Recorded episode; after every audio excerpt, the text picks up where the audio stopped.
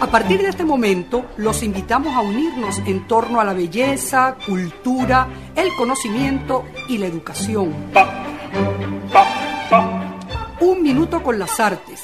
La Academia en tu radio con Susana Benco, Humberto Ortiz, Álvaro Mata y Rafael Castillo Zapata. Por Capital 710, tu radio.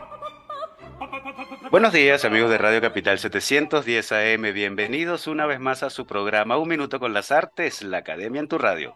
Esta mañana estaremos acompañándoles con inmenso placer Nelson Rojas en el control, edición y montaje, Jorge Duque en la producción y coordinación de la estación y frente al micrófono Susana Benco, Humberto Ortiz, Rafael Castillo Zapata y Álvaro Mata, todos bajo la dirección de Radamés Pepe Lebrón. Bienvenidos, estimada y fiel audiencia, a nuestra cita semanal y bienvenidos, queridos profes, a este septiembre que sigue empecinado en ser caluroso. Eh, bueno, Susana ya está por otros ámbitos, respirando otros aires, creo que más frescos. Eh, pero bueno, les pregunto, Susana, Humberto y Rafael, ¿cómo los trata la vida, queridos profes? Hola, bueno, muy contenta de volverlos a ver y nuestra cita semanal y estoy segura que vamos a tener una conversación muy interesante y muy variada en temas. Buenos días a nuestra querida audiencia, como dice Álvaro. Eh, como siempre, contento de estar aquí, muy a, la expectativa de lo que pueda pasar en la conversación de hoy.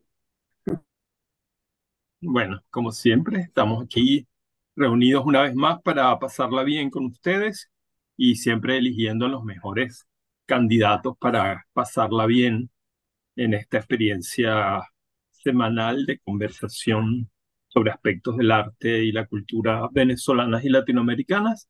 Y tenemos hoy un invitado muy especial, un artista visual, un fotógrafo, que es además un fotógrafo, como dije, de novela. Eh, un fotógrafo que también ha incursionado en el trabajo literario y parte de nuestra conversación de hoy día va a girar eh, un poco alrededor de esa relación entre imagen fotográfica, imagen narrativa. Así es, Rafa. Entonces, bueno, démosle la bienvenida a ese fotógrafo de novela que es Antolín Sánchez Lancho, fotógrafo de novela, sí, productor audiovisual y escritor, novelista en particular. Ya veremos de qué se trata. Licenciado en comunicación por la UCB, Comunicación Social, eh, decir que Antolín Sánchez desde 1988 hasta el presente ha participado como director de fotografía, director o guionista en cientos de videos corporativos y publicitarios. Por ejemplo, a la audiencia les debe sonar familiar. Fue director de fotografía de la fundamental serie Encuentro con de la Fundación Bigot y co-guionista y director de varios capítulos de cuadernos Lagoven dedicados al arte venezolano. Antolín recibió el Premio Nacional de Fotografía, ha sido cinco veces premiado en el Salón Arturo Michelena, tres veces en el Salón Nacional de Arte Aragua, es premio de fotografía Luis Felipe Toro, premio de la Bienal Daniel Chapart. Eh, y con su vínculo, hablando de su vínculo con la literatura, debemos anotar que fue articulista mm, de los diarios El Nacional y Universal en, los años 90. Recientemente, ya en octubre de este año, saldrá al mercado la novela Conspiración y Obsesión de su autoría, editada por AB Ediciones de LUCAP, eh, un relato eh, titulado Primera Parte. Eh, la primera parte de esta novela, llamémosla así, estuvo entre los 10 obras finalistas del Premio Planeta de Novela del año 2017. Ya veremos de qué se trata. Bienvenido, Antolín Sánchez, a Un Minuto con las Artes. Hola, ¿cómo están? Muchas gracias por la grata grato recibimiento y bueno, un gran saludo también para toda la audiencia. Bueno, estamos felices de tenerte, Antolín, y bueno, vamos a empezar a indagar sobre eso que había anunciado yo antes, esa relación del fotógrafo con, con la novela, que puede a primera vista y a primer oído parecer eh, inusual o inesperada, pero sin embargo el que ha seguido un poco tu, tu, tu trayectoria como fotógrafo, eh, ha visto que tú has trabajado mucho ese, ese elemento narrativo que parece esconderse en la imagen fotográfica. Hay una tentación siempre cuando uno ve una fotografía de tratar de traducirla en relato. Hay como una narración dentro de la imagen, ¿no? Y bueno, tú has explotado eso no solamente literariamente, como lo vamos a ver ahora, sino fotográficamente en el sentido que has escrito relatos, secuencias de imágenes que producen una historia. Y eso ya es narrativo, ¿verdad? Imagen, narrar con la imagen fotográfica. E incluso has hecho no solamente series, que son una forma de hacer relato, sino que incluso has hecho a eso que podríamos llamar fotonovelas. Es decir, que tu campo ha sido preparado de antemano para que te presentes ahora como novelista. Entonces nos gustaría conversar eh, de esa relación tuya con, con la idea de lo narrativo en la fotografía y luego la salida hacia la narración propiamente dicha. Bueno, es un, vínculo que no lo planificas en alguna forma. Es cierto, desde el comienzo uno hace fotografía, cuenta un relato. Es decir, un fotógrafo documentalista, por ejemplo, que llega y ya sea que está un, poco, un, tiempo relativamente corto o que vive en un lugar por, por largo tiempo y desarrolla una, una historia visual, está echando un cuento, está echando un, un relato, este, que claro, tiene que tener un elemento plástico, estético, pero en alguna forma eh, no son tan distintas las intenciones. Luego, por supuesto, la forma, la concatenación, la estructuración empieza a tener otras, unas especificaciones y unas sutilezas mucho más complejas. Este, por ejemplo, es interesante, en el caso de, de la novela, estamos referidos, es, es, un proyecto de hace mucho tiempo, desde el año 96. Este, ella era un guion, era un guion para una producción audiovisual este, en base a un hecho, un acontecimiento que sucedió en Venezuela en 1981 y que casi todo el mundo lo ha olvidado, sin embargo, fue algo muy, muy pesado, el triple secuestro de tres aviones, tres aviones llenos de pasajeros que sucedió el 7 de diciembre de 1981, tres aviones que estuvieron, tocaron ocho países distintos antes de terminar la Odisea. Este, de ese hecho, que al poco tiempo fue olvidado, este, em, yo llegué a conocer a, a, algunos de los protagonistas, conocí el detalle, cómo había sido no solo, más que lo, lo, las 33 horas del secuestro, la planificación previa, el año de planificación previa que, estuvo lleno de una cantidad de acciones muy, muy, muy interesantes, y entonces, bueno, decidí convertirlo en un guion, este, me parecía perfecto, sin embargo, bueno, un tiempo lo registré en el Library of Congress, hice todo el trabajo formal, este, y sin embargo, bueno, eso quedó mucho tiempo no olvidado, pero era muy difícil llevar a cabo un proyecto así por una cuestión relativa de recursos y dificultades eh, logísticas. Entonces, eso es paralelo a mi trabajo fotográfico. En ese momento ya era un autor que exponía, este, tenía todo un desarrollo, y sin embargo nunca, nunca me planteé hacer un trabajo fotográfico sobre esa historia, Sí audiovisual, o sea, sí, más no fotográfico, porque el interés fotográfico iba hacia otras cosas, mucho, mucho más peso estético, aunque esos otros relatos estéticos tuvieran secuencialidad y narración también.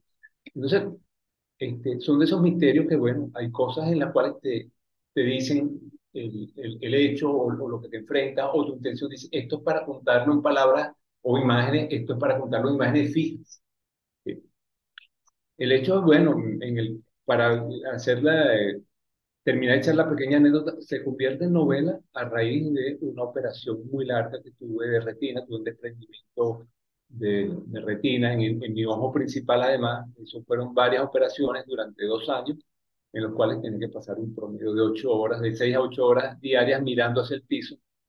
Entonces, para no enloquecer, este, tuve que crear un ecosistema en el cual quedaba tumbado en una cama con poquito de aire arriba de la frente para poner un taburete y abajo en el piso una, ponía un libro, leía o, o ponía la computadora y veía internet o lo que, una de las cosas que hice fue convertir el guion en una novela.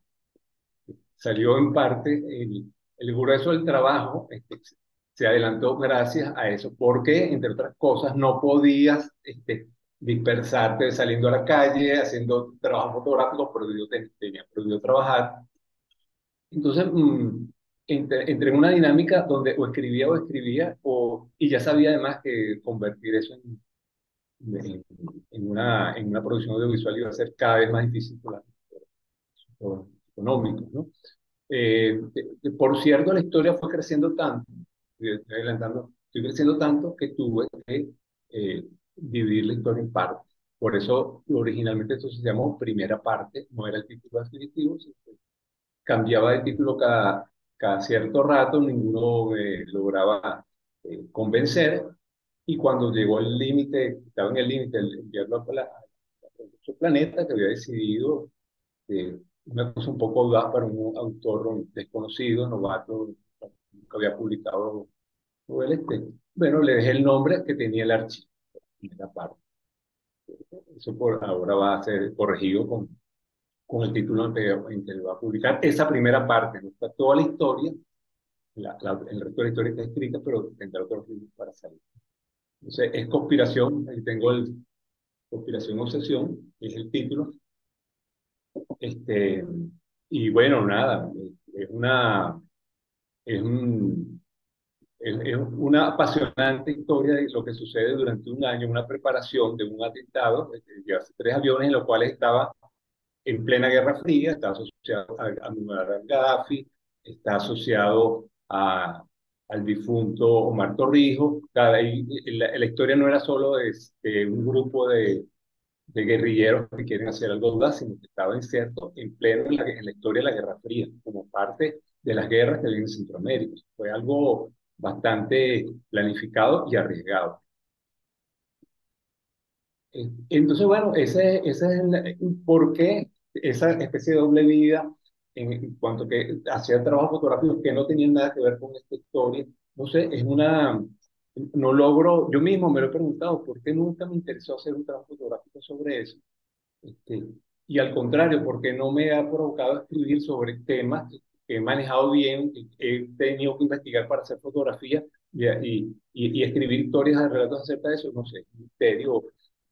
No, no es que a propósito me he, dicho, no, no puedo mezclarlo, nada de eso, simplemente es una deriva inconsciente.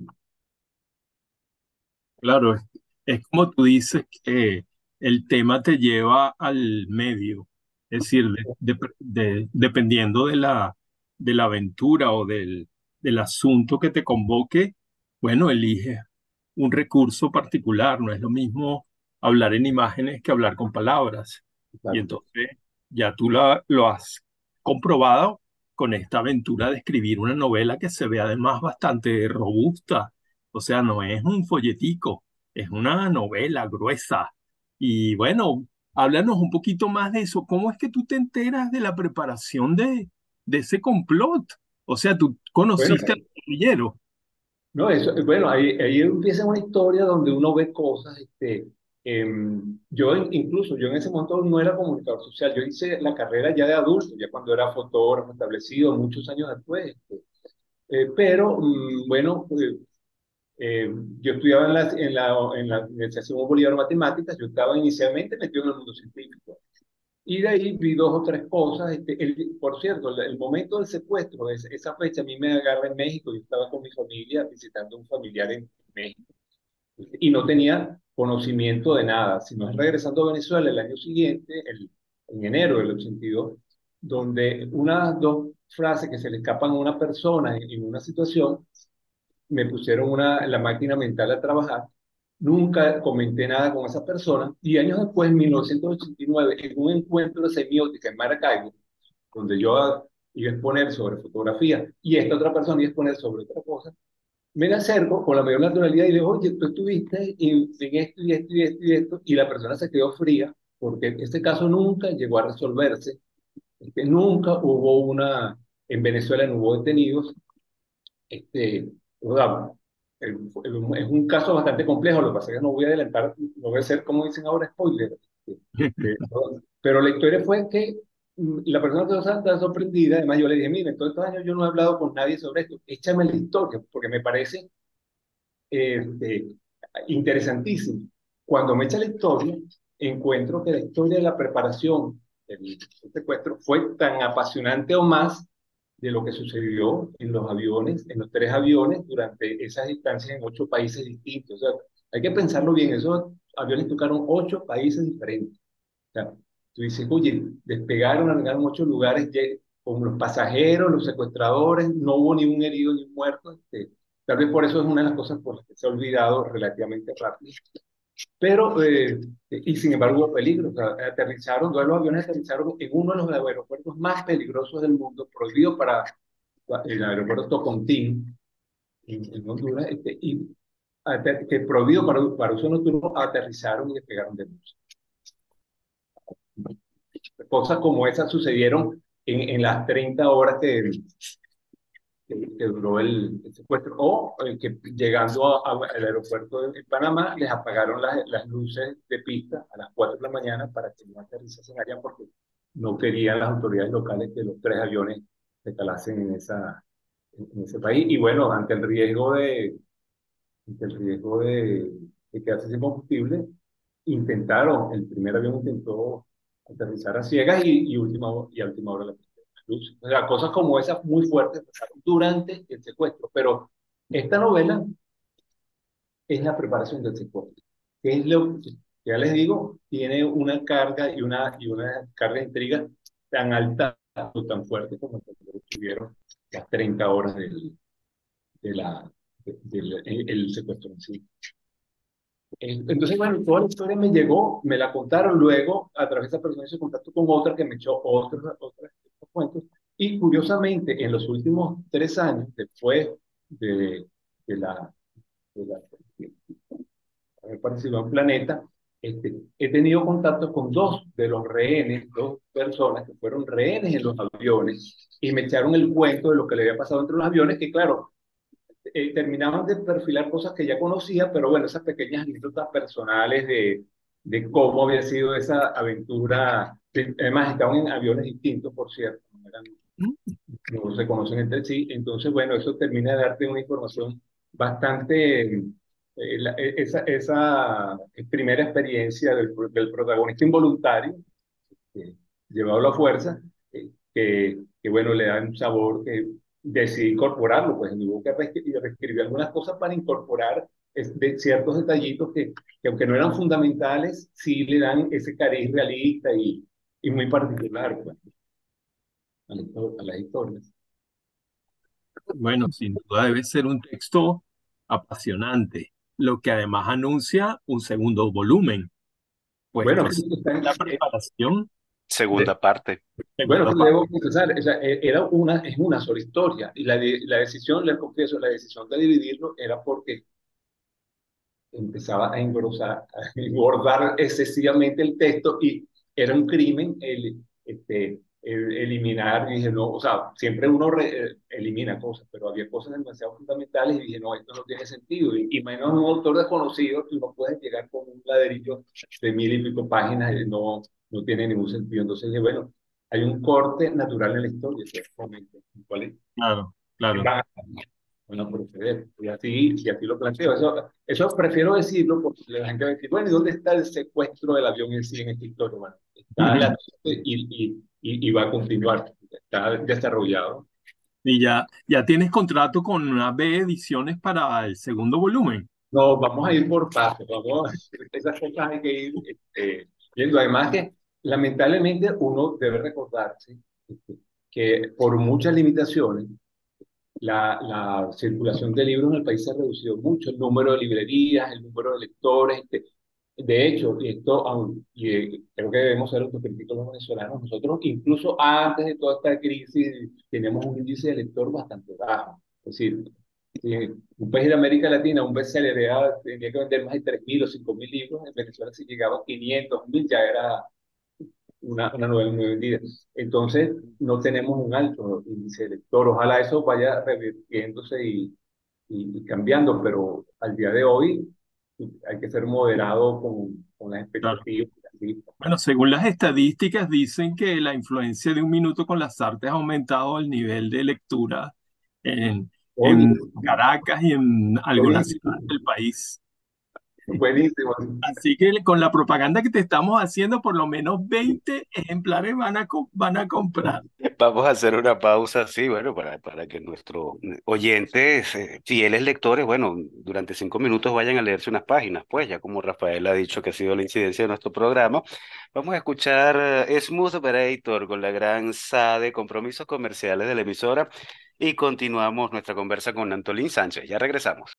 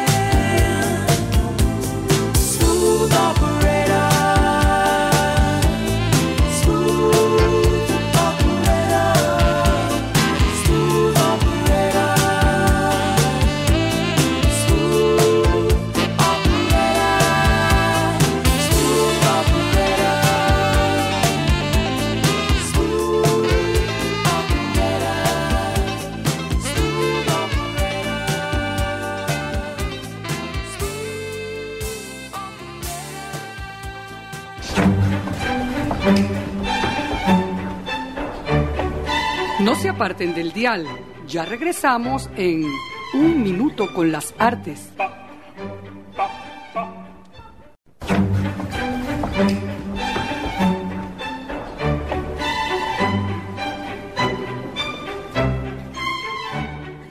Regresamos, amigos oyentes, después de escuchar a Sade, Smooth Operator y los compromisos comerciales de la emisora, por supuesto, y continuamos con nuestra conversa con Antolín Sánchez. Humberto. Sí, mira, Antolín, muy, muy interesante todo lo que estás planteando de cómo fue formándose la, la novela tuya y toda, todo ese trabajo muy periodístico, me parece a mí, muy de investigación que, que tuviste, que has tenido que hacer para armar la novela. Pero a mí, a mí este, eh, eh, me queda la duda. em, escribir una novela de ese calibre, un solo tirón, no es tan fácil. ¿Tú algún, algún apego a la literatura tienes desde hace mucho tiempo, supongo yo? O sea, hay un acercamiento constante a la literatura como, como género, incluso como trabajo de escritura, porque lanzarse en un proyecto de ese tamaño, de tan inmenso, no, no, no es tan sencillo. Quisiera Por preguntarte por esa supuesto. historia tuya en la literatura.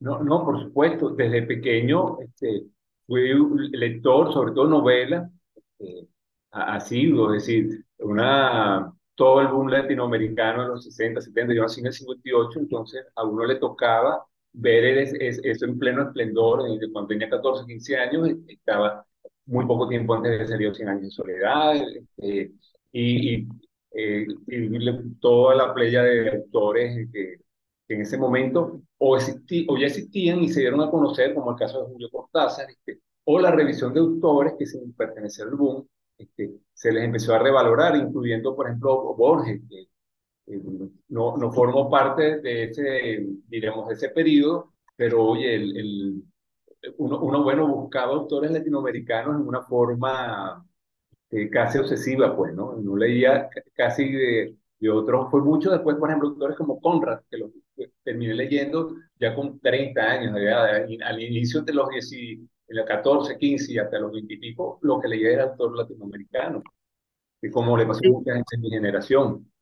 Y ese apego tuyo por la literatura que nos estás contando tiene que ver también, supongo yo, con tu trabajo con la imagen, con el trabajo que has hecho de fotografía, que ahí sí tienes toda una historia conocida. Claro, claro, Entonces, porque, ¿cómo es esa es relación una, es literatura-imagen? una, una relación, diríamos, indirecta, en el sentido que no, te, no intentabas eh, hacer, eh, visualizar un trabajo fotográfico específico, aunque te, a veces te encontrabas, por ejemplo, recuerdo un texto de una serie sobre casas abandonadas en Paraguaná, este, que llamé Ausencia en latitud luminosa, donde i- es inmediatamente eh, fácil encontrar eh, asociaciones a Vallejo.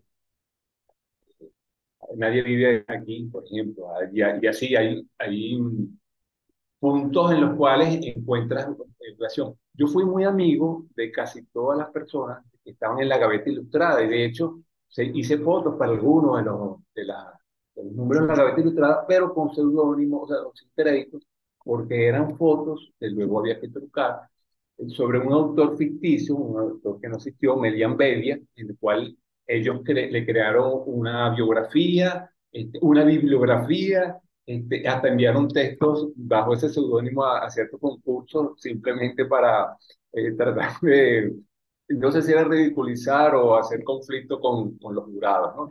Entonces Antonio López Ortega, Alejandro Barberi, este, bueno, el propio Juan Calzadilla, que era el, el organizador in- inicial de la gaveta, por ejemplo, con todos ellos tuve buenos vínculos y, y un lector.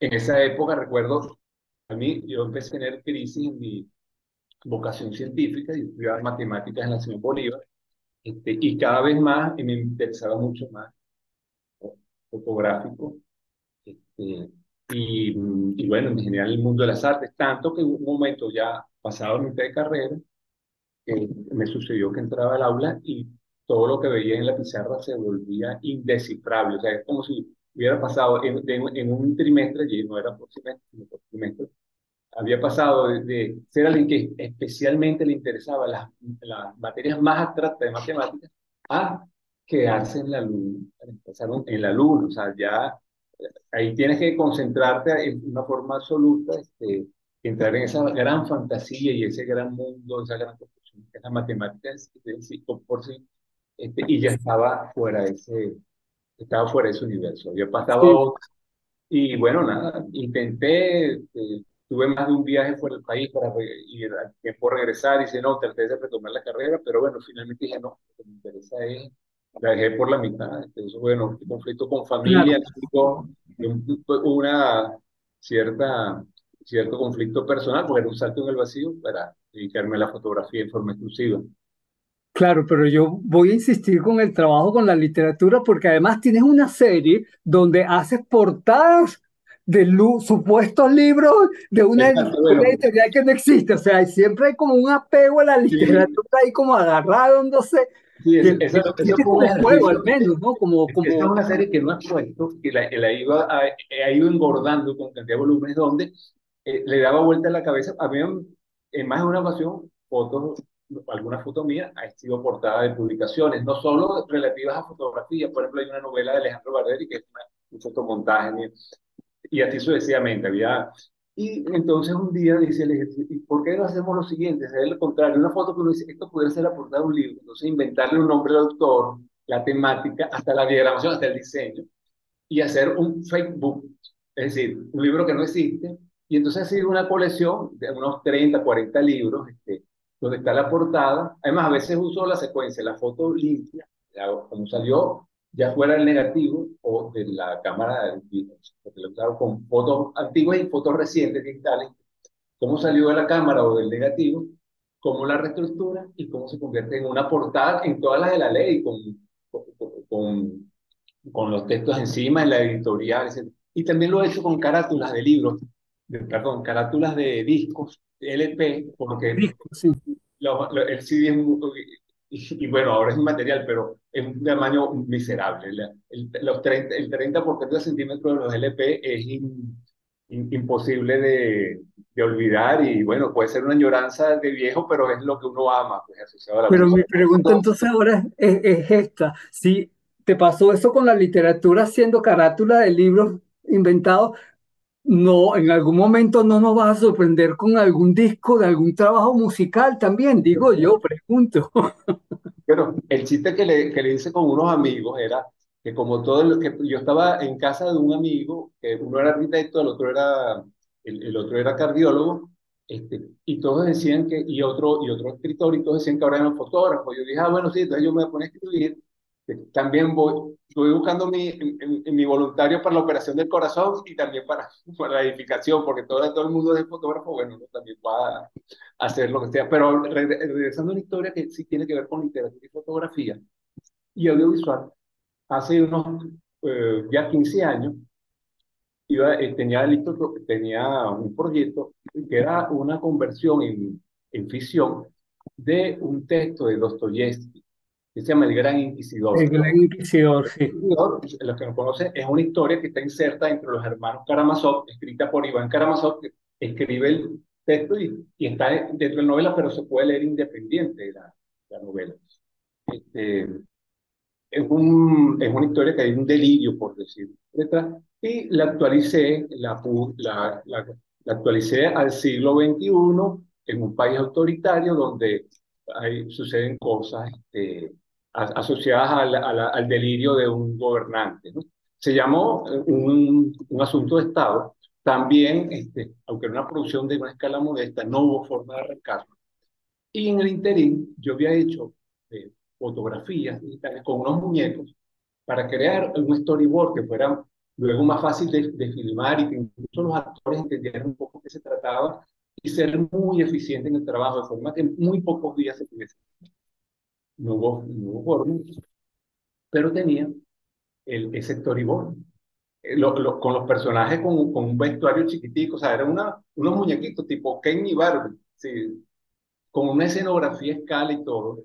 Entonces, bueno, terminé convirtiendo eso en un cómic, exactamente, ahí está una peque- un pequeño segmento de, de esa historia, este, eh, donde en dos, en- en- sobre todo en dos grandes secuencias, se cuenta esa, ese, un asunto de Estado, título, donde, bueno, está totalmente, en el caso de la, de la segunda secuencia, inspirado, no solo inspirado, sino tomo textos al pie de la letra de Dostoyevsky, de, ese delirio de alguien que tiene poder, y lo pongo en boca de un presidente enloquecido.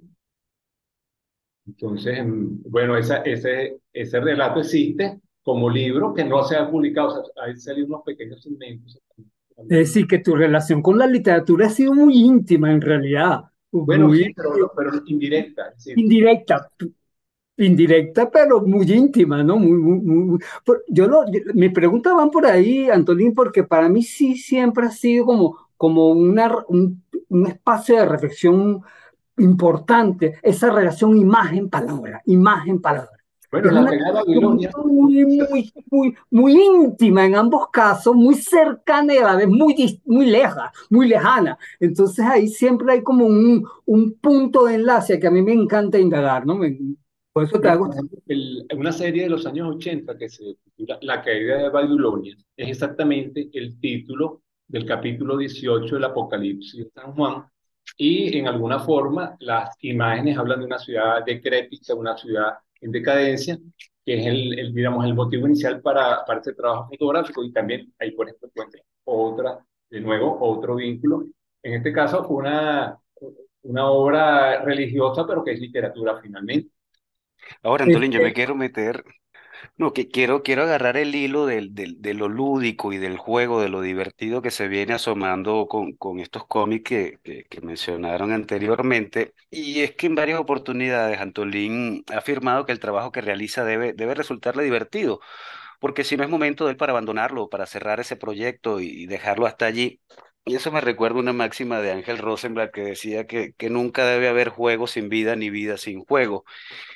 Eh, ya a estas alturas es más que evidente que, que hay un cambio de paradigma en relación al artista romántico sufrido y atormentado y toda esta aquella cosa suicida, ¿no? Eh, en relación al artista de hoy, no menos artista, pero sí menos sufrido y menos atormentado, ¿no? Al menos, al menos como, como postura pública. Entonces, bueno, ahora que mencionas esto de- del juego, partiendo de tu experiencia, me gustaría que nos hablaras del espacio que ocupa en tu obra eso, lo lúdico, lo divertido, como lo llamas tú, el juego. Sí, bueno, finalmente no, es algo que mm, es consciente, sí, pero cada, cada propuesta, cada serie que, que- a la que me enfrento, de una forma u otra, termina teniendo una estética bastante distanciada de las series que he hecho antes y de las que haré después. Es decir, no me lo pongo como una norma, me escribo, esta nueva serie tiene que tener un encuadre diferente o un tratamiento visual distinto, pero van saliendo así. Entonces, este, lo que he encontrado es que cuando empiezo a repetir, eh, siento que, que, que no tengo interés. Entonces, es como el niño que ya eh, se hartó del juego, ¿no? A veces, ojo, en los juegos se sufre. En los juegos te, te, te, te- puedes volver obsesivo, tan obsesivo o, o más que en el trabajo. Este, Entonces, mm, yo el término juego no lo uso despectivamente, pero es a- así como ha, sido la motivación, si no principal, por lo menos la más constante, ¿no? Sea para el trabajo que tienen un mayor peso estético, otros discursivos, algunos este, documentales, este, incluso o algunos políticos, pero siempre el elemento lúdico de tratar de jugar con la forma eh, eh, ha, ha- ha estado en, en- en mi trabajo. Yo observo trabajo de colegas, y esto no lo digo que lo vaya a hacer mejor o peor que él, porque ves 30, 40 y hasta 50 años de, de, de historia de su trabajo, y ves que la estética, el tratamiento es muy parecido al comienzo al final, y bueno, les ha funcionado, se sienten bien representados. En mi caso, los saltos son enormes. Son enormes, este, eh, incluso entre trabajos paralelos, o sea, trabajos hechos a la- eh, durante, los, durante el mismo periodo temporal. Este, la forma de abordar, de encuadrar, de componer, es distinta y, no te, y para mí no habría forma de, de emparejarlas, es decir, tienen que ser distintas porque cada una tiene una necesidad expresiva diferente. Ya digo, eso no hace que sean mejores o peores que los otros, pero, pero que han tenido esa particularidad. Susana. Hola, bueno, me voy a la imagen porque justamente el, el recurso de la exposición prolongada, que es la manera como logras crear unos efectos muy, muy interesantes de transparencia, de corporidad hacia lo inmaterial o viceversa, eh, da lugar también a pensar en recorrido, transcurso temporal y esa, ese juego con la imagen de lo corpóreo, lo inmaterial, del movimiento, implica tiempo y es una manera también de hablar de sucesión y toda narrativa es una sucesión. Entonces lo quería precisamente comentar desde el punto de vista de la imagen, que realmente tienes unas series bellísimas donde precisamente ese es el distintivo, tanto en B con el con la serie de danza, como esa imagen que parece que se llama, ay, déjame recordar cómo se llama, eh, Domingo, Dios, lo tenía aquí, Domingo en Ciudad Ajena. Ciudad Ajena, Se, una, se ve el cuerpo desvanecido, pero vemos el cuerpo en el espejo en cierta forma, como reflejo. Es un juego con la, con el cuerpo, con la materia y su disolución. Y yo veo allí una secuencia temporal y una manera de trabajar una narrativa. Sí, fíjate, sobre, eh, para eh, hacer un comentario sobre cada una de esas series. ¿no?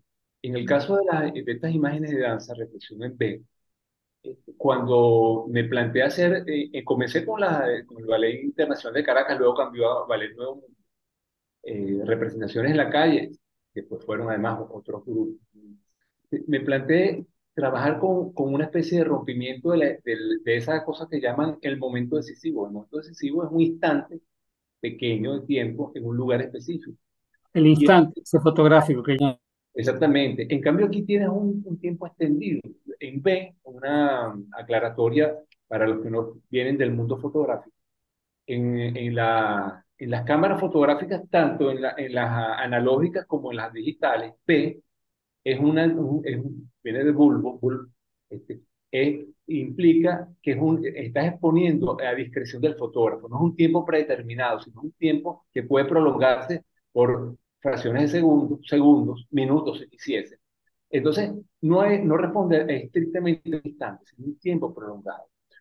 Entonces, además, esas fotos las tomaba tratando de que el, el fondo fuese, lo desapareciese, fuese o absolutamente negro o casi, o sea, que, que, le- que la ubicación geográfica desapareciese o casi, casi se desvaneciese. Entonces, esas imágenes no responden a un lugar y a un instante en la forma clásica. Responden a un- una fracción de tiempo prolongada y a una ubicación este, casi que abstracta, ¿no? El, el movimiento entonces, el gesto de los, de los danzantes, se convierte a la vez en el espacio. El espacio es el, el- el- lo que ellos recorren y el tiempo también. Ese movimiento es tiempo y espacio a la vez. Entonces, me parecía interesantísimo este, y, a- y, y bueno, a- así lo, lo trabajé. Lo puse mucho tiempo después, curiosamente, desde el momento que hice la fotografía y las puse, pasaron más de 12 años, porque requiere, son de esas cosas que yo creo que no, uno tiene que aprender a, a sopesar, de que no haces la foto hoy y mañana tienes la obra.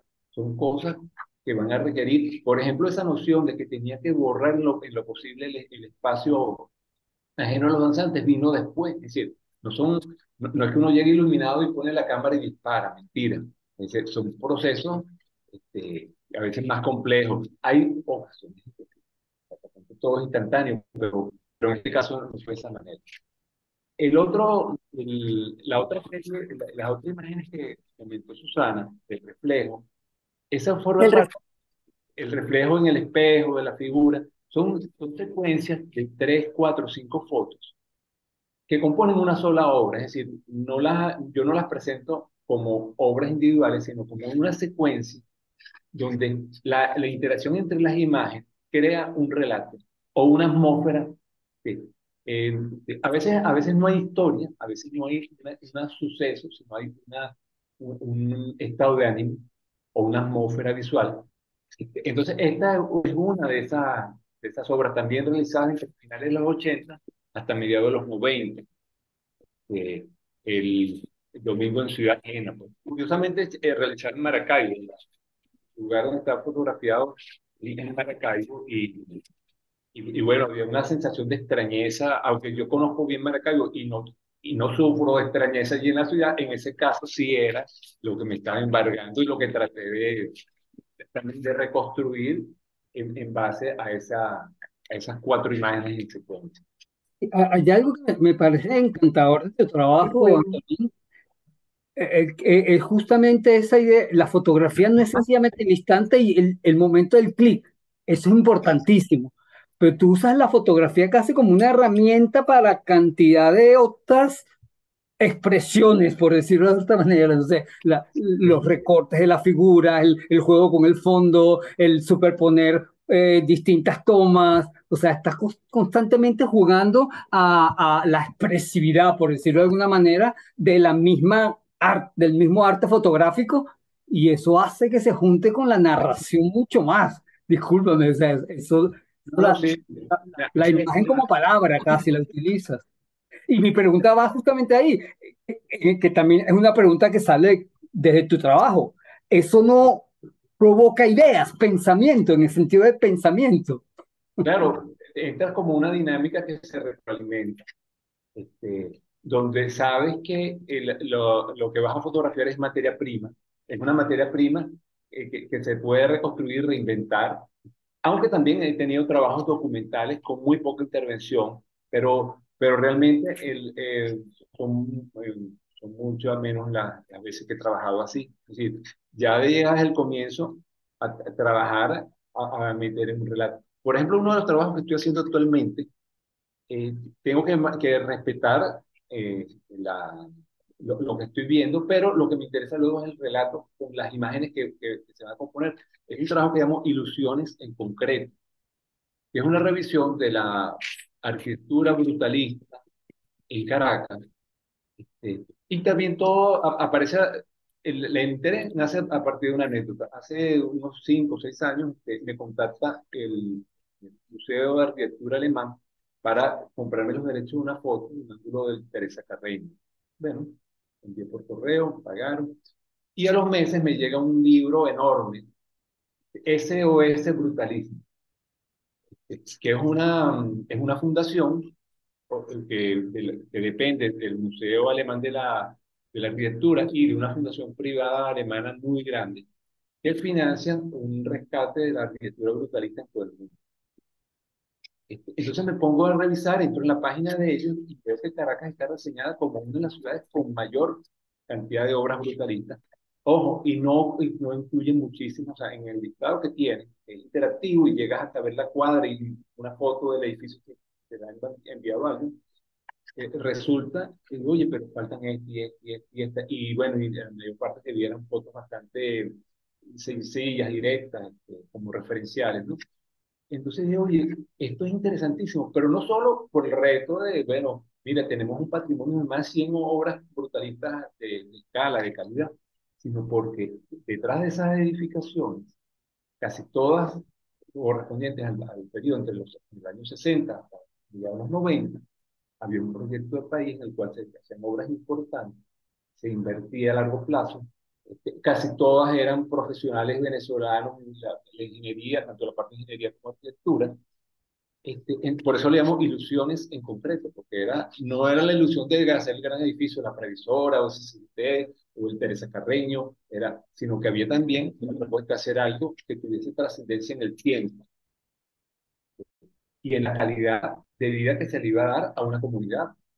A- aparte, bueno, la- las empresas mostrando su poder económico. Mira, viendo la previsora, eh, tengo, eh, visualmente es poderosa, visualmente es bella, este, y, y, bueno, nada, este, pero, pero eso, eh, eso eh, no es el vacío, eso lo construyeron arquitectos e ingenieros venezolanos. No es el caso de estas afloraciones en el desierto, en Dubái y otros sitios que, hasta donde uno sabe, son, contratan con las grandes transnacionales eh, americanas, inglesas, especialistas en rascacielos y se lo llevan. Aquí era hecho, este, desde el que mezclaba el cemento hasta el ingeniero, eran casi todos venezolanos.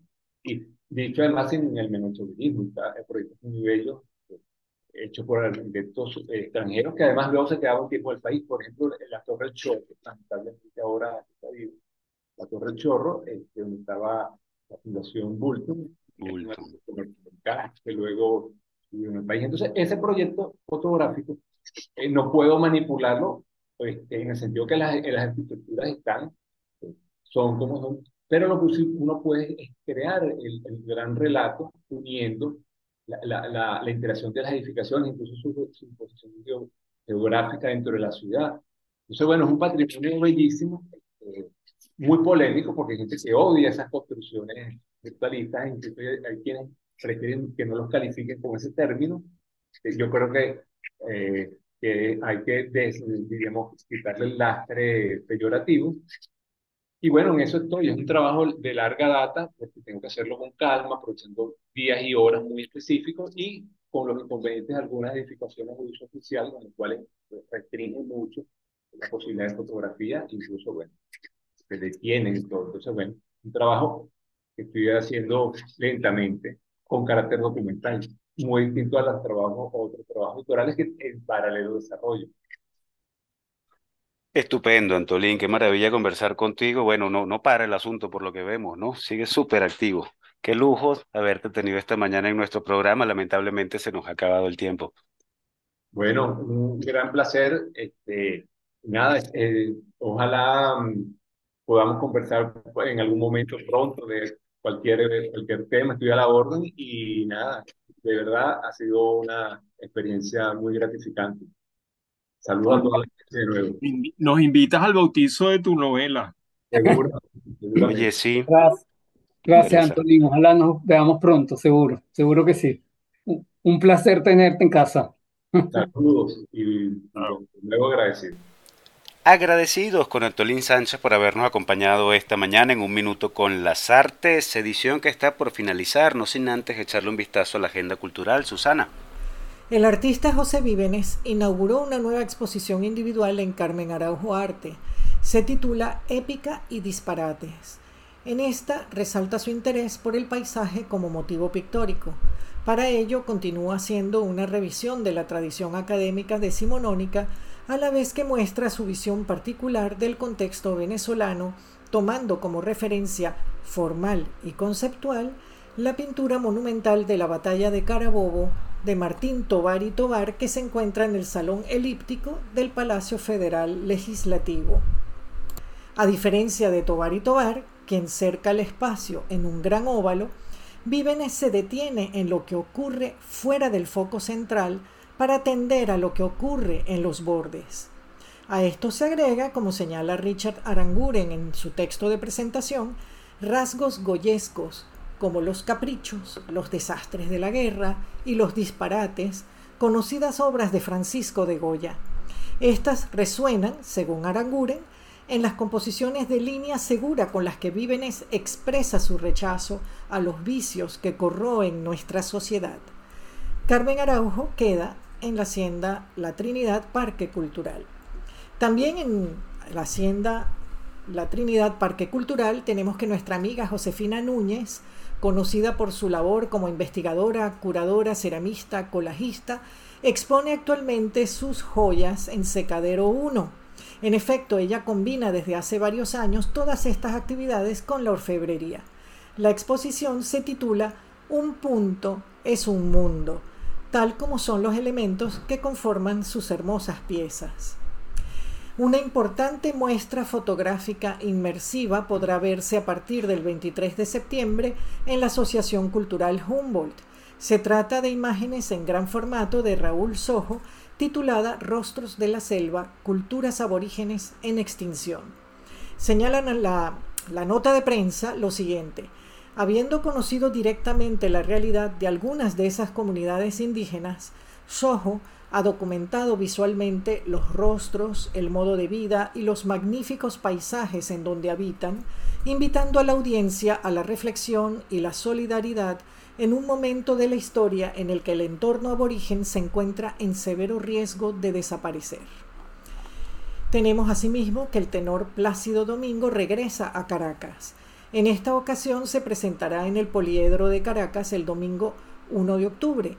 Domingo se encuentra realizando su Tour Internacional 2023, un show musical considerado como el más relevante de la última década en nuestra capital.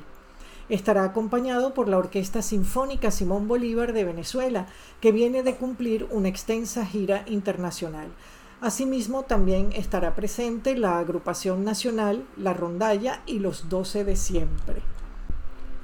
El ballet Teresa Carreño presentará Giselle, obra maestra del ballet clásico. En esta ocasión, la producción estará bajo la dirección artística de la reconocida maestra cubana Marta Iris Fernández, destacada figura del ballet en Latinoamérica. En Giselle se cuenta la historia de una joven campesina que se enamora de un noble disfrazado también de campesino.